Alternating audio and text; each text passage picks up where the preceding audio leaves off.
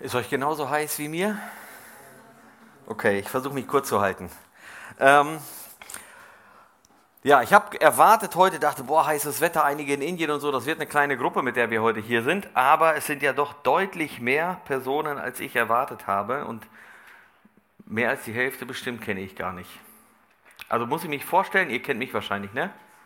Für die, die mich nicht kennen, ich bin Rudi und alles weitere ist nicht ganz so wichtig. Ähm, ich möchte zu Beginn ein bisschen was aus meinem Leben erzählen. Boah, das halt hier ganz schön. Liegt das daran? Kriegt man das irgendwie weg, das Hallen? Ich möchte euch ein bisschen was aus meinem Leben erzählen. Erfahrungen, zwei Erfahrungen, die ich gemacht habe, die sich bei mir in meinen Kopf eingebrannt haben und die ein Stück weit mein Hobby geprägt haben und äh, wo ich heute noch sehr, sehr gerne dran zurückdenke. Ich war ungefähr zehn Jahre alt wir waren mit äh, unserer Familie, also meinen Eltern, und dann waren noch einige befreundete Familien da. Wir waren im Schwarzwald, haben Urlaub gemacht und an einem Abend saßen wir am Lagerfeuer. Ziemlich lange Feuer in der Mitte, wir haben Stockbrot gemacht und wir saßen und ich habe diesen Abend als so einen schönen Abend in Erinnerung, ne, so ein richtig schöner Sommerabend, nicht so heiß wie jetzt, ne, am Feuer, Sonnenuntergang, richtig, richtig Hammer. Seitdem, ich war ungefähr zehn Jahre alt, glaube ich, oder neun, irgendwie so, hat mich Feuer begeistert. Das, ich fand Feuer einfach richtig faszinierend. Ich könnte mich stundenlang hinsetzen und einfach nur ins Feuer schauen und diesen Anblick genießen. Ein paar Jahre später war ich dann unterwegs mit meinem Cousin und seinem Schwager oder zukünftigen Schwager. Ähm, und wir waren zelten. Ich war, ich glaube, zwölf oder dreizehn, irgendwie so um den Dreh. Und wir waren an Zelten irgendwo in Detmold, ein Truppenübungsplatz da in der Nähe, und haben dann ein ganzes Wochenende draußen verbracht, über Feuer gekocht und dann äh, hatten wir an dem einen Abend auch wieder Lagerfeuer gemacht, wie sonst auch. Und dann haben wir auch gegrillt am Feuer. Ne? So Steine hingestellt, ein Grillrost drauf, Würstchen.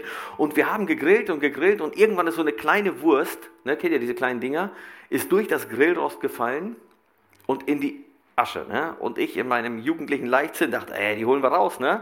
Mit der linken Hand einmal Grillrost angepackt, Würstchen rausgeholt und in dem Moment merke ich, das schmerzt richtig übel in meiner linken Hand. Grillrost hochgeschmissen, alle Würstchen durch die Gegend geflogen und ich hatte dann Grillrost hier auf der linken Hand. Das hat sich im wahrsten Sinne des Wortes eingebrannt. Dieses Erlebnis Feuer, das war auf der einen Seite richtig schön, hat aber auch krasse Auswirkungen, wenn man nicht richtig damit umgeht. Und seitdem fasziniert mich Feuer. Ich sitze unglaublich gerne und lange am Feuer ich genieße Abende, wenn ich dann so vier, fünf, sechs, acht Stunden am Feuer sitzen kann. Irgendwie bei einer Winterkanutour ist es früh dunkel, man macht Lagerfeuer und dann sitzt man da. Ich genieße das einfach. Und ich möchte mit euch heute ein bisschen über Feuer sprechen. Und dieses Bild nutzen, um dann auch über unseren Glauben zu sprechen. Also wir reden ja nicht einfach so nur über Feuer, das hat ja auch irgendeinen Sinn. Also ich will dieses Bild nutzen, für die, die mich nicht so gut kennen, ich denke häufig in Bildern. Das ist für mich einfacher. Ich muss mir irgendwie mal Bilder, Vergleiche oder sowas äh, ausdenken. Dann kann ich manche Sachverhalte einfach besser verstehen. Und wir wollen heute das Bild vom Feuer nutzen, um später dann auch über unseren Glauben und das Thema Lichtsein zu sprechen. Und ich habe das Thema einfach so formuliert, wenn dein Glaube Feuer fängt. Und euer Jahresmotto ist ja Thema Lichtsein. Und ihr habt schon einige Themen gehört, ihr werdet noch einige Themen hören. Deswegen werde ich heute nur einen ganz kleinen Ausschnitt aus dem Lichtsein nehmen, nur einen kleinen Aspekt mit euch betrachten, äh, weil alle anderen, die vor oder äh, nach mir, entweder vorher geredet haben oder nach mir noch sprechen werden, die werden dann noch andere Aspekte aufgreifen. Wenn wir Licht hören, woran denken wir? Wenn wir von Lichtsein sprechen, woran denken wir, wenn wir das hören? Sagt mal was. Ihr dürft, ihr sollt reden, da muss ich nicht die ganze Zeit alleine sprechen. Taschenlampe, Taschenlampe jawohl. Sonne. Sonne. Was noch? Dunkelheit. Dunkelheit. Okay. Ihr denkt wahrscheinlich nicht mehr, das reicht aber auch. Also Taschenlampe, ich denke sofort an Taschenlampe, ich denke an Scheinwerfer, an Zimmerleuchten und so weiter. Sonne natürlich auch. Und wenn wir diese Bilder im Kopf haben, von einer Taschenlampe oder von einem Scheinwerfer oder von was auch immer, dann müssen wir wissen, wenn die Menschen damals über Licht gesprochen haben, kannten die das alle gar nicht. Jesus hat gesagt, ihr seid das Licht der Welt. Welche drei Lichtquellen kannten die Menschen damals zur Zeit Jesu? Sonne haben wir gehört, was gab es noch? Zwei. Feuer und welche noch? Das genau, Mond. Der Mond in der Nacht, also nicht direkt eine Lichtquelle, ne, aber so eine Art Spiegel, ein Reflektor und dann wurde es auf der Erde hell. Also diese drei Lichtquellen kannten die Menschen damals. Also wenn Jesus sagt, ihr seid das Licht der Welt, dann denken wir an einen Scheinwerfer. Die Menschen früher dachten eher an Sonne oder Feuer. Deswegen, deswegen reden wir heute über Feuer. Wie entsteht Feuer? Was brauchen wir, damit Feuer entsteht? Es gibt mehrere Komponenten, ohne die ist kein Feuer möglich. Welche drei Komponenten brauchen wir, damit es irgendwo brennt? Äh, lauter Sauerstoff. Sauerstoff, jawohl. Was, Holz? Ja, also Brennstoff, genau. Holz ist ein Brennstoff. Wir brauchen Sauerstoff, wir brauchen Holz als Brennstoff. Und was brauchen wir noch? Eine dritte Komponente. Ein Funken. Ein Funken, also eine Wärme- oder Hitzequelle. Diese drei Komponenten brauchen wir, um Feuer zu erzeugen. In der Hitze oxidiert der Brennstoff oder Moleküle mit dem Sauerstoff. Die verbinden sich und dabei entsteht Wärme und Feuer entsteht. Und das ist ein Prozess und der wiederholt sich immer und immer und immer und immer wieder und würde unendlich weitergehen, solange alle drei Komponenten vorhanden sind. Wenn alle drei Komponenten vorhanden sind, Brennstoff, Sauerstoff und Hitze, dann wird das Feuer ewig weiterbrennen. Was passiert, wenn ich dem Feuer Sauerstoff entziehe? Es geht einfach aus. Es gibt bei der Brandbekämpfung, habe ich mal gehört, Wasserstoffbomben, die gegen Brände eingesetzt werden. Wisst ihr, wie die funktionieren?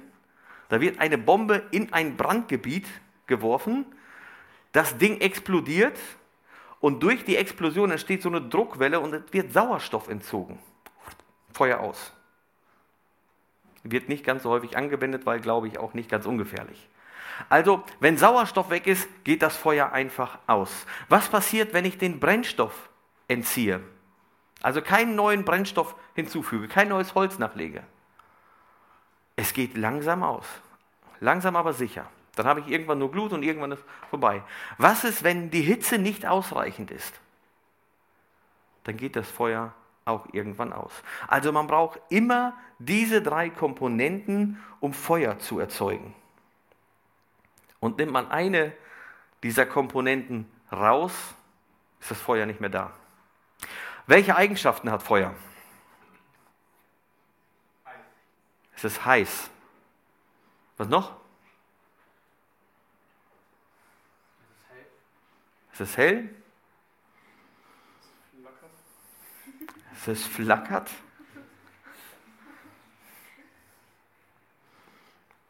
Also das Feuer wärmt. Es gibt Hitze ab. Ja, es, Feuer hat eine Eigenschaft, die kann man physikalisch nicht messen, die kann man aber beobachten. Sie zieht an. Vielleicht habt ihr das schon mal erlebt.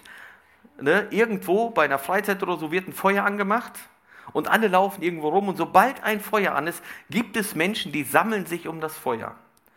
Feuer hat etwas Faszinierendes, Menschen werden davon angezogen. Ne? Feuer bringt Licht ins Dunkel, es deckt etwas auf. Feuer verändert sein Umfeld. Überall, wo Feuer ist, da wird etwas verändert. Da, wo es gebrannt hat, sieht es nicht mehr so aus, wie es vor, vorher war. Feuer kann auch zerstören. Und ich möchte dieses Bild vom Feuer heute nutzen, um über unseren Glauben zu sprechen. Und wir werden gleich einen Text anschauen, den ihr wahrscheinlich relativ gut kennt, den habt ihr hier und da schon mal gehört, vielleicht in einem anderen Kontext, aber äh, diesen Text wollen wir gleich zusammen lesen, sind ein paar Verse. Der Kontext unseres Textes ist, Jesus ist in den Himmel gefahren. Ne, und die Jünger blieben zurück. Ja, was machen sie jetzt? Jesus ist nicht mehr da. Jesus hat ihnen einen Auftrag gegeben, jetzt stehen sie da. Irgendwann wählen sie Matthias als zwölften Apostel wieder dazu. Judas ist ja weg. Sie haben jetzt als Ersatz Matthias gewählt. Und dann kommt das Pfingstfest.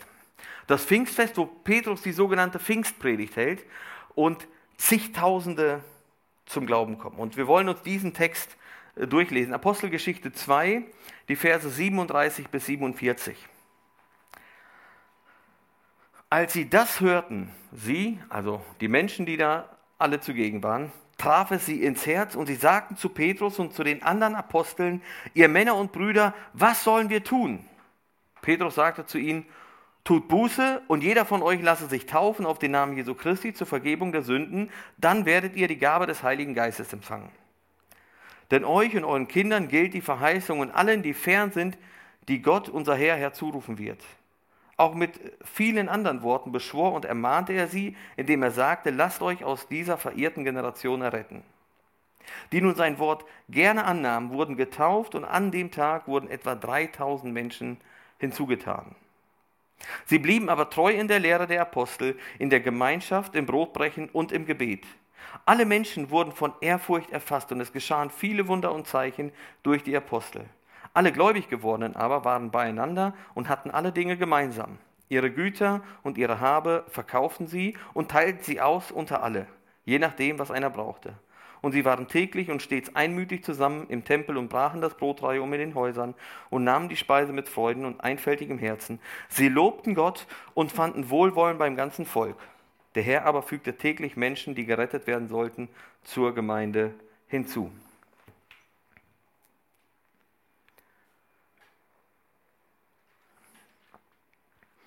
Soweit unser Text. Und immer wenn ich diesen Text lese oder von diesem Text höre, finde ich zwei Aussagen richtig spannend. In Vers 43, alle Menschen wurden von Ehrfurcht erfasst. Und in Vers 47, und fanden Wohlwollen beim ganzen Volk. Hier ist die Gemeinde gemeint. Der Herr aber führte täglich Menschen, die gerettet werden sollten, zur Gemeinde hinzu und fanden Wohlwollen beim ganzen Volk. Und da entsteht eine Dynamik, dass immer mehr Menschen, immer mehr Menschen in die Gemeinde hinzugefügt werden. Es kommen immer mehr Menschen zum Glauben, immer mehr Menschen kommen zur Gemeinde, nehmen Jesus Christus an, bekehren sich, lassen sich taufen und die Gemeinde wächst. Und wenn wir von Lichtsein sprechen, wenn wir von Zeugnissein sprechen, dann ist das doch das Ziel, dass immer mehr Menschen in die Gemeinde kommen. Und das erlebt diese Gemeinde dort an der Stelle ganz genauso. Ist das nicht der Hammer? Das ist ein perfektes Vorbild für das, was wir tun sollen. Das ist die erste Gemeinde. Und wenn wir drüber sprechen wollen, wir wollen Licht sein, wir wollen Zeugnis sein, wir wollen, dass Menschen Gottes Liebe und Gnade hören und das auch erleben, dann können wir uns von dieser Gemeinde eine dicke Scheibe abschneiden. Es ist doch genau das, was wir uns wünschen, wenn wir darüber nachdenken, Licht zu sein. Es ist doch genau das, was wir hoffen, wenn wir unseren Glauben bezeugen, dass Menschen in die Gemeinde kommen. Aber was sind hier die Ursachen? Was sind hier die Dinge, die dazu führen, dass Menschen in die Gemeinde kommen, dass sie beim ganzen Volk wohlwollend gesehen werden? Was hat die Gemeinde gemacht? Was war das evangelistische Konzept dieser Gemeinde? Das müssen wir uns anschauen. Und wenn wir Zeugnis sein wollen, wenn wir Licht sein wollen auf dieser Erde, dann müssen wir uns einfach das Konzept, was diese Gemeinde, die erste Gemeinde, was die gemacht hat, das müssen wir uns anschauen und einfach kopieren. Und ich bin mir sicher, das würde funktionieren. Das ist so ein, so ein typisches Ami-Ding, ne? so drei Wege oder Schritte zum Glück oder irgendwie sowas. Ne? Aber es gibt hier ein paar ganz, ganz einfache Dinge. Drei Komponenten, die dazu führen, dass diese Gemeinde wächst. Und wir wollen uns diese Dinge kurz anschauen. Kurz anschauen, gar nicht so viel erzählen, weil die Dinge sind völlig klar völlig logisch und ich denke, ihr werdet sie auch kennen und sie wahrscheinlich auch benennen. Lasst uns mal den Vers 42 lesen. Das ist ein ganz, ganz entscheidender Vers in diesem ganzen Text. Sie blieben aber treu in der Lehre der Apostel, in der Gemeinschaft, im Brotbrechen und im Gebet. Vers 42. Ich möchte mit euch auf drei Punkte eingehen. Zwei Punkte fasse ich hier zusammen. Deswegen drei. Wer aufmerksam gelesen hat, hat gedacht, hä, da sind doch vier Dinge erwähnt. Wir werden drei machen, zwei fasse ich nämlich zusammen. Der erste Punkt, sie sind treu in der Lehre der Apostel gewesen, im Wort Gottes. Also sie, die hatten ja noch nicht die Bibel, so wie wir sie heute haben, ja, in der Form. Sie hatten die Lehre der Apostel, sie haben da einiges gehört. Wir haben die Apostel heute nicht mehr, aber wir haben das Wort Gottes. Und die Menschen damals sind treu in der Lehre geblieben. Und weil sie die Bibel in der Form nicht hatten, aber die Lehre der Apostel, sind sie in der Lehre geblieben. Wir haben die Bibel, Gottes Offenbarung. Und deswegen ist der erste wichtige Punkt, wenn wir wünschen, dass das Glaubensfeuer, so nenne ich das mal, wenn das entfacht, äh, damit das entfacht wird, damit sich das ausbreitet, ja, brauchen wir Gottes Wort. Wir müssen beständig in Gottes Wort sein. Auf der einen Seite ist es die Basis für unser Glaubensleben, für alles in unserem Leben. Es ist die Offenbarung Gottes, hier lernen wir Gott kennen. Also vielleicht fragst du dich, ja, wie ist Gott eigentlich? Welche Eigenschaften hat Gott? Dann musst du in der Bibel lesen. Das wirst du nicht im Internet finden. Das wirst du nicht sonst wo finden. Wenn du echte, verlässliche Angaben haben willst, wie Gott ist, dann musst du in seinem Wort lesen. Das ist seine Offenbarung. Er teilt sich uns mit.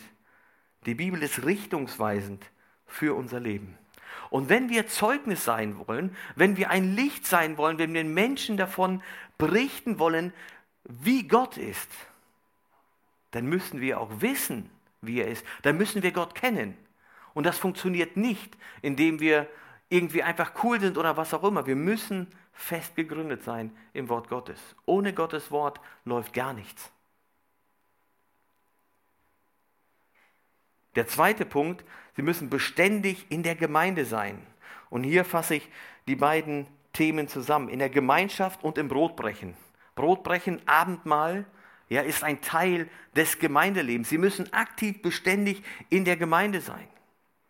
Christsein ohne Gemeinde funktioniert nicht. Christsein ohne Gemeinde wird verkümmern. In der Gemeinde erfahren wir Ermutigung, in der Gemeinde erfahren wir Ermahnung, da kriegen wir mal auf, eine auf den Deckel, wenn wir über, irgendwie übers Ziel hinausgeschossen sind. Da reiben wir aneinander, da schleifen wir einander. In der Gemeinde tragen wir einander. In der Gemeinde werden wir getragen. Wir brauchen das Leben in der Gemeinde. Und die Art und Weise, wie die Gemeinde damals miteinander gelebt hat, war ein Zeugnis für die Menschen draußen. Denn das, was sie gemacht haben, war völlig anders, als was die Gesellschaft kannte. Die Gesellschaft kannte, wir müssen überleben. Ich muss gucken, dass ich alles bekomme. Ich muss gucken, dass ich arbeite, dass ich meinen äh, mein Unterhalt irgendwie verdiene, dass ich genug zu essen habe. Ich muss einfach sehen, dass ich alles habe, um zu leben. Und was macht, was macht die Gemeinde? Sie verkaufen alles. Sie geben alles weg und sagen, wir teilen. Es geht nicht mehr um mich, es geht um uns. Und wenn wir das leben innerhalb der Gemeinde, dann wird das Zeugnis sein für andere Menschen. Und der dritte Punkt, sie blieben treu im Gebet. Sie blieben treu im Gebet. Gebet ist ein ganz, ganz wichtiger Faktor, wenn ich darüber nachdenke, Licht sein zu wollen, Zeugnis sein zu wollen. Die blieben treu im Gebet. Warum? Hast du dir mal die Frage gestellt, warum wir überhaupt beten sollen? Warum sollen wir beten? Gott weiß doch sowieso alles. Ich brauche doch nicht beten. Gott kennt mein Herz, der weiß, was ich brauche, der weiß, was ich möchte. Ich muss ihm doch nicht irgendwas vorreden, damit er es hört, er weiß sowieso, was ich denke. Warum sollen wir beten?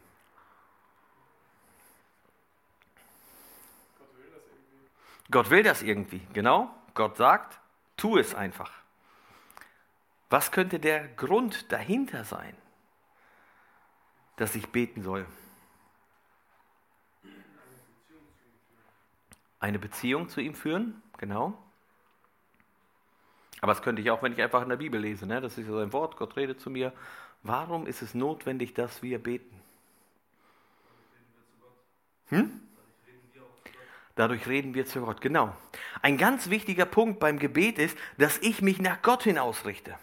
Es geht nicht in der Bibel nur darum, ja, in der Bibel lese ich, lese ich, okay, Gott hat zu mir geredet, alles klar, passt. Ja, und dann lege ich die Bibel weg und fertig. Beim Gebet geht es darum, dass ich meine Gedanken, mein Herz, alles auf Gott hin ausrichte. Gott kennt meine Gedanken. Gott braucht mein Gebet nicht, aber ich brauche das Gebet, damit ich mit Gott in Beziehung komme, damit ich mich auf Gott hin ausrichte, damit ich zur Ruhe komme, auf ihn zu hören und so weiter. Und genau das hat die Gemeinde gemacht. Sie blieben beständig im Gebet. Und in diesem Dreiklang, da passiert etwas. Das ist wie beim Feuer. Brennstoff, Sauerstoff, Hitze, alle zusammen, buh, Feuer. Und bei diesen drei Dingen, wenn man diese drei Dinge zusammennimmt, dann entsteht ein geistliches Feuer und das verändert. Das ist das ganze evangelistische Konzept der ersten Gemeinde. Nicht mehr und nicht weniger. Wenn wir darüber nachdenken, ja, was muss ich tun, um ein Zeugnis zu sein, um Licht zu sein, dann sollte ich wissen, dass Zeugnis sein, das Licht sein nicht eine Tat ist, sondern die Folge von Taten und richtigen Entscheidungen. Im Zusammenspiel dieser drei Komponenten wird der Heilige Geist unweigerlich in deinem Leben arbeiten, anfangen zu wirken. Und wenn der Heilige Geist anfängt zu wirken, dann wird das Auswirkungen in deinem Leben haben. Und nimmst du eine dieser drei Komponenten weg, dann wird es schräg. Dann wird es komisch. Wenn du Gemeinde hast, wenn du die Gemeinde besuchst und Gottes Wort liest, aber nicht betest, du bist nicht interessiert daran, irgendwie eine, eine Beziehung zu haben, du willst eigentlich nur ja, Gottes Wort lesen, mehr verstehen, dann wirst du so eine Art äh, frommer Besserwisser. Dir geht es nicht um Beziehung, du hast ein hohes intellektuelles Wissen, du hast viel verstanden von der Bibel, ein super literarisches Werk, aber irgendwie fehlt die Beziehung. Wenn du in der Gemeinde bist und betest, sagst du, aber die Bibel brauche ich nicht. Also ich bete ja und Gott redet so zu mir, ne? dann wirst du so ein spirituelles, emotionales Wesen und so weiter, aber ohne geistliche Grundlage. Dann denkst du dir irgendwie ein Gottesbild zusammen, so wie es dir passt, aber dein Glaube wird nicht fest gegründet sein. Das wird schräg, das wird komisch. Und Gottes Wort und Gebet, aber ohne Gemeinde, das führt dich in die Isolation. Du wirst einsam werden, du wirst dein Glauben nicht ausleben können und es wird richtig schwierig für deinen Glauben. Irgendwann kann es sein, dass dein Glaube einfach kaputt geht. Wisst ihr, Menschen in, der, in Ländern, wo Christen verfolgt werden, wenn die zum Glauben kommen und dann jahrelang vielleicht im Glauben sind, Gott glauben, vielleicht Ausschnitte, vielleicht eine Seite aus der Bibel haben und beten, wisst ihr, wonach die sich sehnen? Nach Gemeinschaft mit anderen Christen. Diese Dinge, Gemeinde, Gottes Wort, Gebet, das gehört alles zusammen. Und wenn wir anfangen, so unser Leben zu gestalten, regelmäßig Gottes Wort zu lesen, regelmäßig Zeit im Gebet zu verbringen, in der Gemeinde mitzuleben, ich meine nicht uns in der Gemeinde zu isolieren, Käseglocke drüber, bloß keinen mehr reinlassen, dann wird es anfangen, Auswirkungen zu haben. Wenn der Glaube Feuer fängt, dann wirkt es anziehend, wie das Feuer.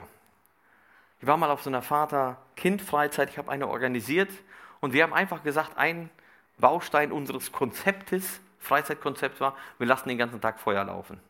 Also wir haben unglaublich viel Holz mitgenommen, wir lassen einfach Feuer laufen. Und den ganzen Tag über, es saß immer irgendein Vater oder irgendein Kind oder wer auch immer, immer am Feuer hat er rumgestochert, hat Zemitschki geknackt, äh, gequatscht. Das, da war immer jemand am Feuer. Und wenn wir anfangen, unser Leben so zu leben wie die ersten Christen, und ich meine jetzt nicht alles verkaufen, ne, zusammen so eine Community, das funktioniert heute in der Form, zumindest jetzt bei uns hier in unserem Kulturkreis nicht so. Aber wenn wir uns auf diese Dinge fokussieren, Gemeinde, Gottes Wort, Gebet, dann wird das Auswirkungen haben. Die Frucht des Geistes wird in uns wachsen. Galater 5, 22. Die Frucht aber des Geistes ist Liebe, Freude, Friede, Geduld, Freundlichkeit, Güte, Treue, Sanftmut, Selbstbeherrschung. Jetzt ganz im Ernst, denk mal an eine Person, auf die möglichst viel von dem zutrifft. Das sind doch die Personen, bei denen man oder mit denen man gerne Zeit verbringt, oder? Bei denen man gerne irgendwie in der Nähe ist. Denk mal an so einen Griesgram, so, so einen, der über alles und jeden meckert, der nur am Rummotzen ist. Mit dem hat man doch keine Lust, Zeit zu verbringen. Das wird irgendwann anstrengend, das wird nervig.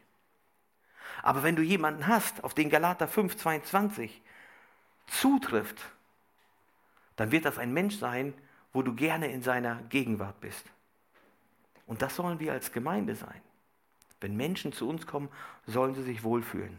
Ich hatte mal vor vielen Jahren eine Arbeitskollegin und habe relativ viel Zeit mit ihr verbracht. Sie war schon in Rente und ich war gerade im Anerkennungsjahr und sie war blind oder fast blind. Ich musste ihr dann, sie hat Vorträge gehalten über Erziehung und so verschiedene Themen äh, vor Eltern und ich musste ihr dann das Skript ausdrucken. Das sah dann so aus, eine DIN A4-Seite, ja, so ein, so ein ganzes Ding, ein Wort.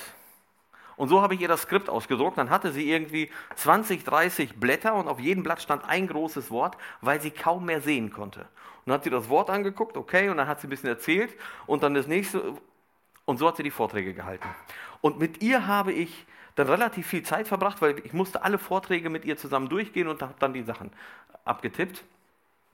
Und sie erzählte, wir kamen dann auch unweigerlich äh, auf den Glauben zu sprechen, und sie erzählte, ich glaube nicht an einen Gott. Ich glaube nicht, dass es einen Gott gibt. Aber wenn es einen Gott gibt und wenn ich an einen Gott glauben würde, dann würde ich an den Gott glauben von der und der Gemeinde. Und dann hat sie eine Gemeinde genannt, wo ich eine Person herkannte. Die war früher bei uns in der Gemeinde, ist dann aber wegen Beruf umgezogen und hat dann dort gelebt. Und ich fragte, okay, warum? Und sie sagte, wie die miteinander umgehen, das ist so schön zu sehen. Es kommen alle zusammen, die bringen alle immer Kuchen mit und was Gebackenes kennen wir. Ne? Und da hilft, hilft jeder dem anderen. Die gehen so schön miteinander um, dass es wirklich toll anzusehen. Und genau das ist es. Wenn der Glaube Feuer fängt, dann wirkt es anziehend. Dann wird es anziehend für Menschen, es wird interessant. Warum geht ihr so miteinander um und nicht anders? Woran erkennt man Christen? Liebe. Liebe, genau.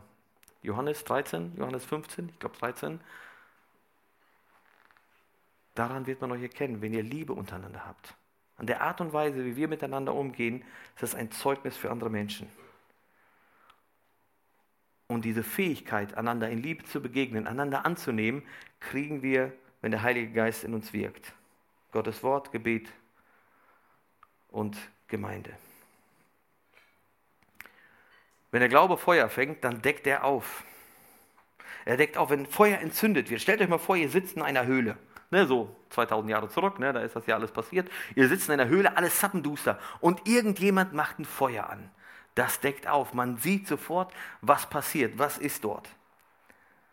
Und so ist auch unser Leben, wenn der Geist in uns wirkt, und wir mit anderen Menschen zu tun haben, das entlarvt die ein Stück weit. Es deckt auf. Ich möchte euch ein paar Verse vorlesen aus Epheser. Epheser 5, die Verse 10 bis 13. Wenn ihr eine Bibel habt, wer hat eine Bibel? Wer besitzt eine Bibel? Fragen wir mal so. So, habt ihr die auch alle mit? Ja, nicht auf dem Smartphone, ne, sondern so recht, richtig in echt. Also eine Empfehlung, nehmt die Bibel mit. Ja? weil man kann euch ja hier alles erzählen vorne. Ihr sollt in der Lage sein zu prüfen, ist das, was ich euch erzähle, ist das auch richtig. Ich habe zwar nicht vor, euch anzulügen, aber auch ich mache Fehler. Ne? Also, Epheser 5, die Verse 10 bis 13. Da heißt es, und prüft, was dem Herrn wohlgefällig ist. Habt keine Gemeinschaft mit, mit den unfruchtbaren Werken der Finsternis, sondern deckt sie vielmehr auf. Denn was heimlich von ihnen geschieht, ist schändlich auch nur zu sagen. Alles aber wird aufgedeckt, wenn es vom Licht offenbar wird. Denn alles, was offenbar wird, das ist Licht. Vielleicht hast du das schon mal erlebt, wenn du in, eine, in irgendeiner Gemeinschaft, in irgendeiner Gruppe unterwegs bist, wo du vielleicht der einzige Christ bist oder es wenige Christen gibt. Und dann verhalten sich die Menschen auf einmal anders in deiner Nähe. Sagen, okay, oh, der ist da, dann erzählen wir diesen Witz lieber nicht. Oder dann reden wir anders und so weiter. Kennt ihr sowas? Ich hatte letztens eine interessante Situation. Wir waren beruflich unterwegs. Also beruflich nicht FES, da sind ja alles äh, Christen, sondern von der Vermögensberatung waren wir unterwegs und ein paar meiner engsten Kollegen sind Christen. So, wir waren dann unterwegs auf einem großen Treffen und da waren natürlich auch viele, viele andere. Und auf dem Rückweg ist einer mit uns mitgefahren, der hat dann bei diesem Treffen die meiste Zeit mit uns verbracht.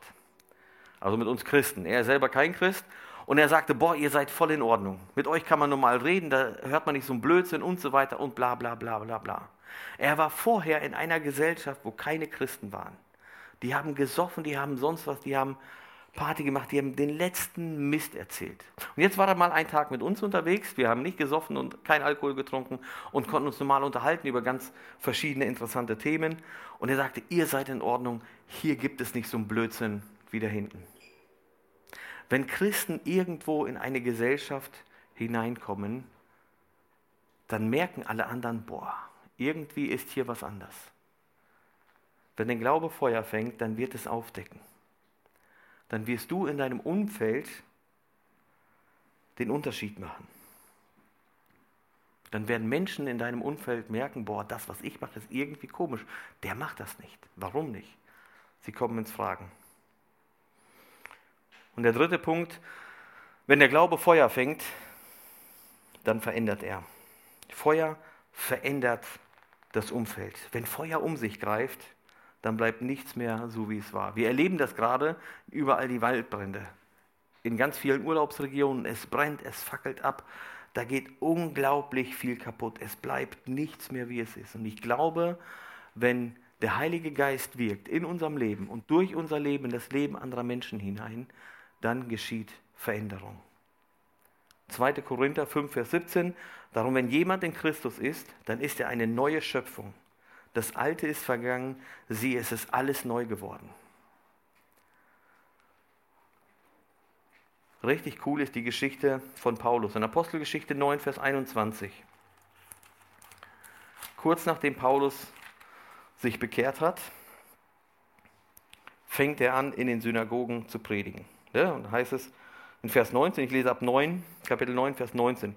Und er nahm Nahrung zu sich und stärkte sich. Saulus war aber einige Tage bei den Jüngern in Damaskus. Und gleich darauf, also da ist nicht viel zu seinem Leben vorher, gleich darauf predigte er Christus in den Synagogen, dass dieser Gottes Sohn sei. Es entsetzten sich aber alle, die es hörten und sagten, ist das nicht der, der in Jerusalem die zerstörte, die diesen Namen anrufen und hergekommen ist, um sie gebunden zu den hohen Priestern zu führen? Paulus hatte eine Begegnung mit Jesus und erst hat er Christen verfolgt und jetzt auf einmal geht er in die Synagogen und predigt Jesus Christus. Und die verstehen das nicht mehr und sagen, hä, was ist mit dem denn los? War das nicht so und so? Und genau das ist es. Wenn der Heilige Geist anfängt zu wirken, dann verändert er. Und wenn wir über Lichtsein nachdenken, wenn wir Licht sein wollen, dann geht es nicht in erster Linie darum, einfach nur etwas zu tun einfach nur die blöden Witze in der Schule oder in der Uni oder am Ausbildungsplatz wegzulassen. Einfach nur ein bestimmtes Verhalten an den Tag zu legen. Das ist alles ganz schön und gut, sollte er trotzdem probieren. Aber Licht sein und Zeugnis sein fängt an, indem wir Gottes Wort lesen, indem wir beten, indem wir in die Gemeinde gehen. Und wenn diese drei Komponenten vorhanden sind, dann wird es unweigerlich dazu führen, dass du Zeugnis bist dort, wo du bist. Das ist wie beim Feuer. Brennstoff, Hitze, Sauerstoff. Es wird Feuer entstehen.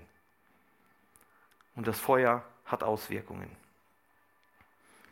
Und wenn du diese drei Komponenten des Glaubens in, deinen Le in dein Leben implizierst, Gottes Wort, Gemeinde und Gebet, dann wirst du Zeugnis sein. Und wenn ich von Gemeinde rede, dann meine ich nicht, wir gehen jetzt zur Gemeinde, wir schotten uns von der Welt ab, hier Käseglocke drüber und wir haben keinen Kontakt mehr nach außen hin. Das meine ich nicht mit aktivem Gemeindeleben. Ich habe mal irgendwo in einem Buch ähm, so ein Schaubild gesehen von so einem Kreislauf. Und da hieß es, eine hingegebene, bibeltreue Gemeinde wird immer anfangen zu missionieren.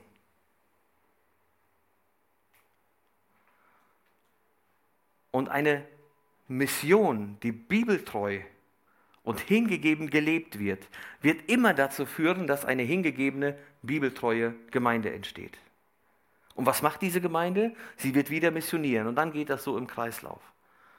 Und wenn wir ganz aktiv unser Gemeindeleben leben, aktiv hier in der Gemeinde mitarbeiten, hier präsent sind, Gemeinschaft pflegen, all das und dann rausgehen, an unsere Arbeitsstellen, an unsere, in unsere Schulen, dort, wo Gott uns hingestellt hat, in die Vereine, in die Hobbygruppen, in unsere Freundeskreise, dann werden wir Zeugnis sein. Und das wünsche ich mir für unsere Gemeinde, das wünsche ich mir für euch als Jugend, dass dort, wo ihr seid, dass ihr Licht seid, nicht weil ihr irgendetwas tut, sondern weil ihr fest gegründet seid in Christus, im Wort Gottes, im Gebet und in der Gemeinde.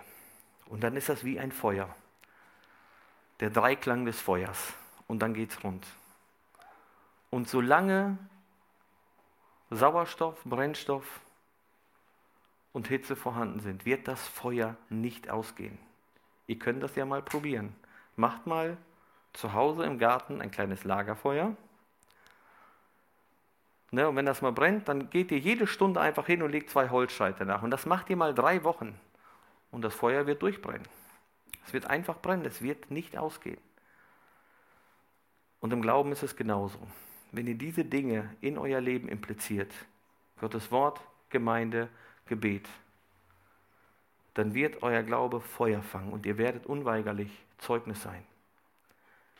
Ihr werdet Zeugnis sein und das, was die Bibel beschreibt mit, ihr werdet Licht sein, ihr werdet Salz der Erde sein, wird eine Folge von dem, was, im, was ihr in eurem Leben impliziert habt. Und das wünsche ich euch von ganzem Herzen. Amen. Ich würde gerne, ich weiß nicht, was noch geplant ist, ein Gebet sprechen. Lasst uns aufstehen, ich spreche ein Gebet für euch und danach gebe ich weiter an Tim und er sagt, wie der Abend weitergeht. Vater im Himmel, danke dir für diesen Abend. Danke dir, dass wir als Jugend hier zusammenkommen dürfen, um Gemeinschaft zu haben, um auf dein Wort zu hören. Herr, ich möchte dich bitten, dass wir uns als Gemeinde, ein jeder ganz persönlich, dass wir uns die, das Vorbild der ersten Gemeinde zu Herzen nehmen und unser Leben genauso gestalten, Herr. Dass wir beständig in deinem Wort bleiben, dass wir beständig in der Gemeinde bleiben und beständig im Gebet, Herr. Das kannst du wirken durch deinen Heiligen Geist in unserem Leben, Herr. Und darum möchte ich dich bitten. Ich möchte dich bitten, dass du einen jeden einzelnen Jugendlichen segnest in seinem Leben, dort, wo er ist, an dem Platz, an den du ihn hingestellt hast, ob es in der Schule ist, im Studium, in der Ausbildung, auf der Arbeit, wo auch immer, Herr. Ich möchte dich bitten, dass du sie segnest und dass du sie zum Segen machst für die Mitmenschen in ihrem Umfeld. Amen.